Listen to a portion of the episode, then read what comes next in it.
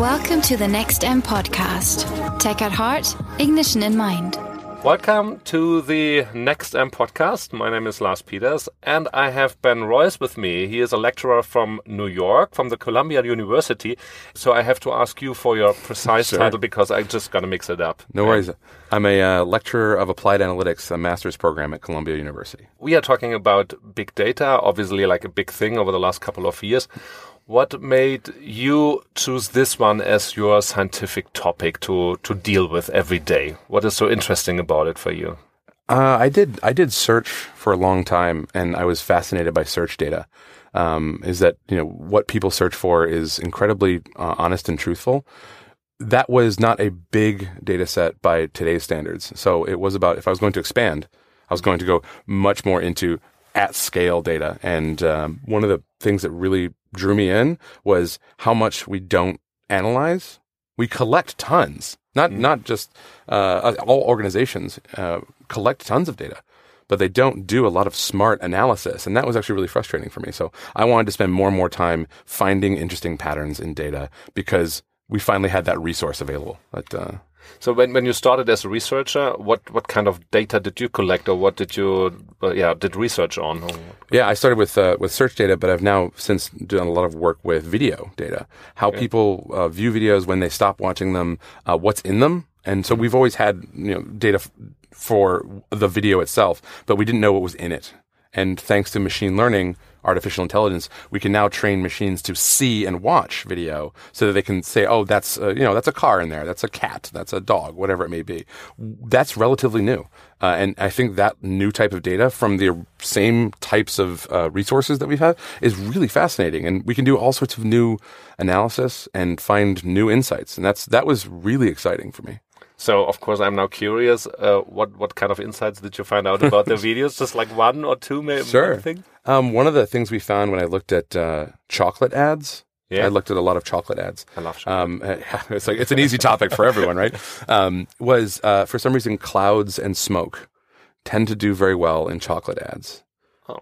which was kind of surprising, right? Yeah, but this would raise the, exactly the question, why? Why? Yeah. Why would that? Do you have an explanation for that? That's so. This is why I think this is never-ending work, is because I can tell you a lot of what is happening. Yeah. The why is still a human endeavor.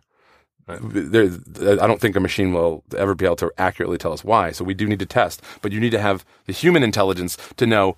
Okay, that's interesting, Yeah. and I need to find out why. And you could, and, and the good thing is that that sort of research is pretty much renewable. Like that'll never go away. Okay. So, but is that kind of a question that you could answer with like big data analysis then? we can get like one, for every one question we answer with big data, there comes three more, mm. right? So it's it's like a toddler who, when you say something and they say why, you know, and then and then you give them the answer and they say why, you know, you they can go on for that for hours, right? And so can we. So it's it's a wonderful it's a wonderful time to be in analytics because you can you'll there's always enough work to, to be I, done. I, I can imagine, and probably Excel won't do for those No. big data amounts of big data, and uh, programs like SPSS, Mm. those the statistical programs that I studied with or Sure. worked with, probably won't work there either, will they? Some some most problems can probably be solved in, in a spreadsheet program like Excel.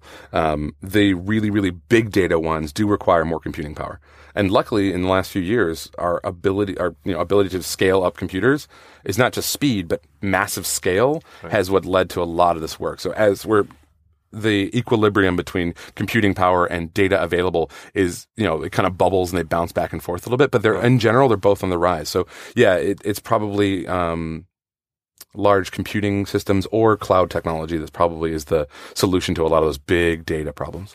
So whoever wants to go into the big data business uh, probably needs to change and learn new things all the Yeah. time because, as I said, it's just on the rise.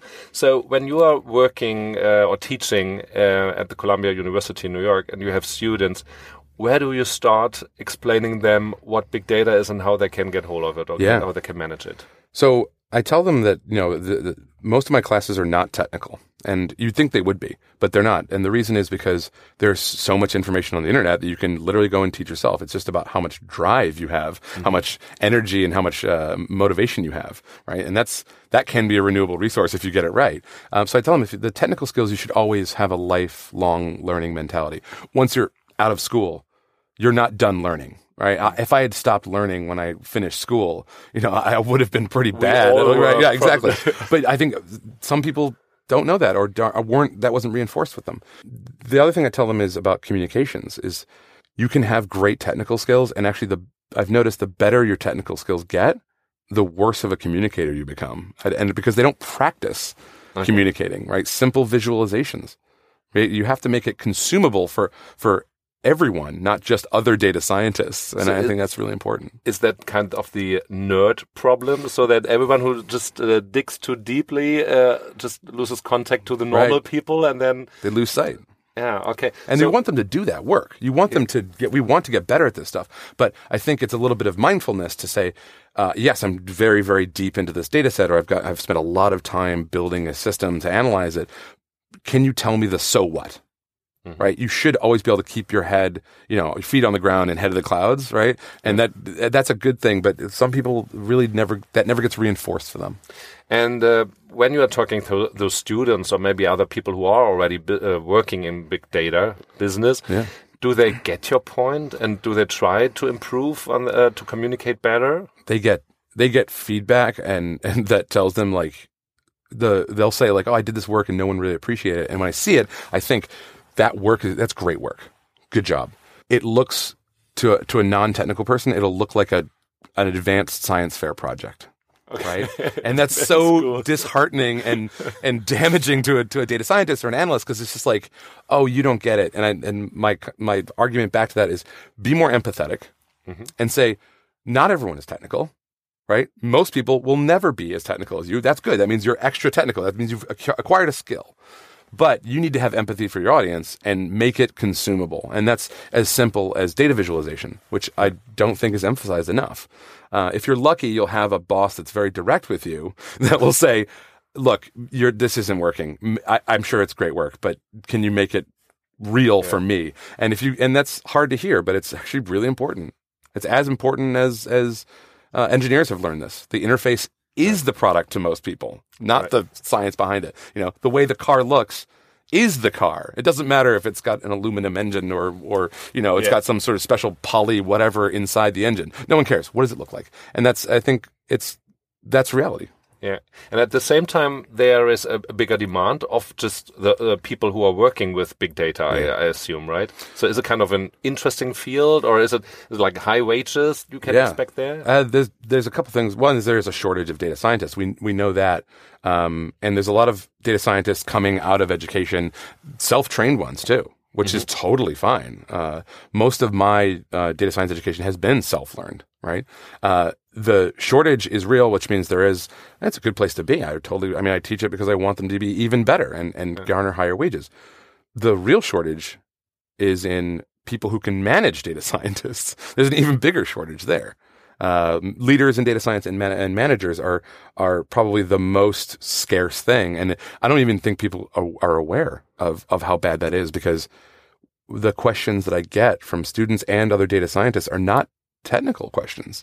They're um, what industry should I go into? Because no one's told them which one is the best, or even suggested, or given them a hint. Right? So, which one is it then? Advertising, no question, no question. Advertising's the best. Because we need to know more about the consumers. Is it that? Yeah, there's a human element, right? Like learning how people behave or how they respond to things. I think is is good, uh, and and we have a better understanding of humanity. Yes, we use it for advertising, um, uh, in in my my academic research, but uh, two is that it's actually sort of rewarding in different ways. For example, compared to finance. You'll do a lot of the same types of technical work in advertising and finance. The difference is in advertising, you can point to something and show your mother what you did. and in finance, you can't usually do that. And if you can, it's probably a violation of some agreement. so yeah, I argue that, um, uh, advertising is more fun. And I think it's, uh, the best application. A number of leading data scientists and, and researchers have said that the most lucrative area for artificial intelligence is advertising. Okay. Think Andrew Ng said that, um, and he he's led some of the best research out there. Um, and we, and we, we've only just, I'd say, we've done one percent of what we could possibly do. Okay. Uh, it's still very early. And is there any difference between different nations, uh, like around the globe? Uh, that there are countries who are more embracing this new technology Yeah. or the new abilities. Totally. Um, we just actually did a uh, survey with uh, M Science, And they asked them, like, who do you think is leading the development of artificial intelligence? And the surveyed German population said uh, Japan, US, and then China.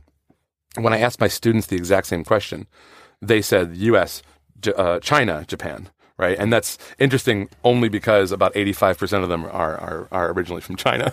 So that's one of the, uh, and that's indicative of what's happening. So a lot of the research in the U.S. is done on a private level. Uh, major Okay. you know tech companies researching this stuff. Um, Google has called itself an AI first company, right? That is literally Yeah. driving everything. Uh, versus the uh, EU model is sort of a hybrid. Some private research, a lot of foundation, but a lot of sponsorship from the EU, like in terms of funding. Yeah. Right, like they're they're you know essentially fueling it more and more, and we're seeing a lot of great research out of out of, out of the UK, uh, in in Germany as well. Um, the French tech sector has really risen in the last few years. Okay. Um, but China, that is where you're seeing the most investment. The scale of it is unprecedented, uh, which is really interesting to see. But we're we're getting to the, we haven't even seen a lot of the fruits of that yet. But they have really put their bets on artificial intelligence uh, in terms of their research and their funding. Yeah, and also what you said that 85% of your students are from China. You just mentioned that. Yeah. So is that something that we are just not aware of what's happening in China? So that we are just too much focusing on ourselves, on, on the Western world, and maybe not taking really into what's happening in. Yeah, uh, I. I would argue there's a bubble in the Western world. I'd argue there's a bubble inside that bubble called the United States, and I'd argue there's a bubble inside the bubble inside the bubble called New York in my world, or in Silicon Valley. They have their own bubbles, you know. So yes, there's that. That is a real thing, um, but it's a different problem. Like the growth rate of uh, of China's economy and their appreciation for technology is is a great premise.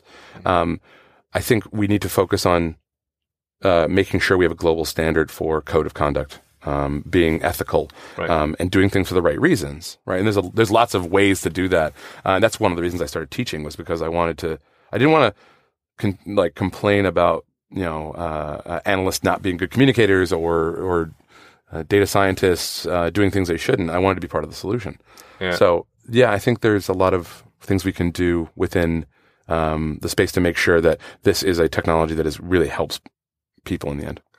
You mentioned the ethical point of view, and uh, especially in Germany, when it comes to only the word data, Mm-hmm. so people are just like, "Oh, stop it!" and I want to keep the data for myself. Is uh, maybe that also a reason why China is so much uh, well, more not developed, but so much more open uh, to this uh, opportunities there are than than we are in Germany? That because we are too concerned about what's happening with our data, and we want the data protection and security. Sure. Um, I mean, everyone, everyone. It's not just it's not just Europe or, or Germany. It's the U.S. There are people concerned about privacy, they, you know, ownership, or at least transparency. At the least, show me what's being done.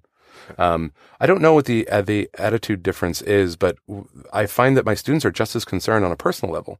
They want to make sure, and these are the people who are doing or training to become those future people. Right. They're concerned about it too, which is good. We have a global sense of what is expected, and it's. I mean, there's going to be variance in from country to country, even from town to town. I'm sure, um, but they, you know, they're just as concerned. Um, they tend to be more concerned about um, the industrialization of uh, these technologies and making sure that they're going to be okay, which is kind of ironic, right? Yeah, but it should work for them as well. Yeah, yeah. So hopefully. So uh, as the last question, or what would you recommend? Like, if there's anyone now getting the, in the fingertips, oh, maybe I should uh, try my luck in big data. Yeah. What would you give for suggestion? What you should keep in mind? What should you focus on? Totally. I mean, you could start the simplest if you want to talk about skills, learning SQL, or uh, and you can learn this stuff on YouTube. You can learn this stuff on Lynda.com or or edX or Coursera. There are like these open, massive learning platforms. Well, they'll teach you uh, all the basic skills. The one thing I would keep in mind is one, uh, stay with it. A lot of people fall out because the learning curve is quite steep. That's that's not a bad thing uh, necessarily, but it is hard to get over. And two, the other thing is this area is specializing. So I wouldn't just do big data in general. I would pick something specific and move towards that. So that might be natural language processing. Uh, where, you're, where you're doing text mining, uh, it might be prediction with machine learning. Uh, it, it might be churn analysis, because we're seeing that that is sort of specialization is happening. So I would pick something that's of interest to you. Uh, I happen to like machine learning for video. I think that's having machines watch something. I think is super cool. Um, it's just genuinely interesting to me. But natural language processing is probably my second favorite, where machines re- start reading text and extrapolating and information. then they're learning it. Right. So it's not just big data. It's like I went for these two things. And if you ask me about, you know, uh, prediction, I, honestly, I wouldn't be fluent, right? Because I focused a little bit. So having a focus or a problem to solve, I think, is a really good way to start. Okay. Thank you for those insights. No, thank you. Ben Royce, pleasure talking to you.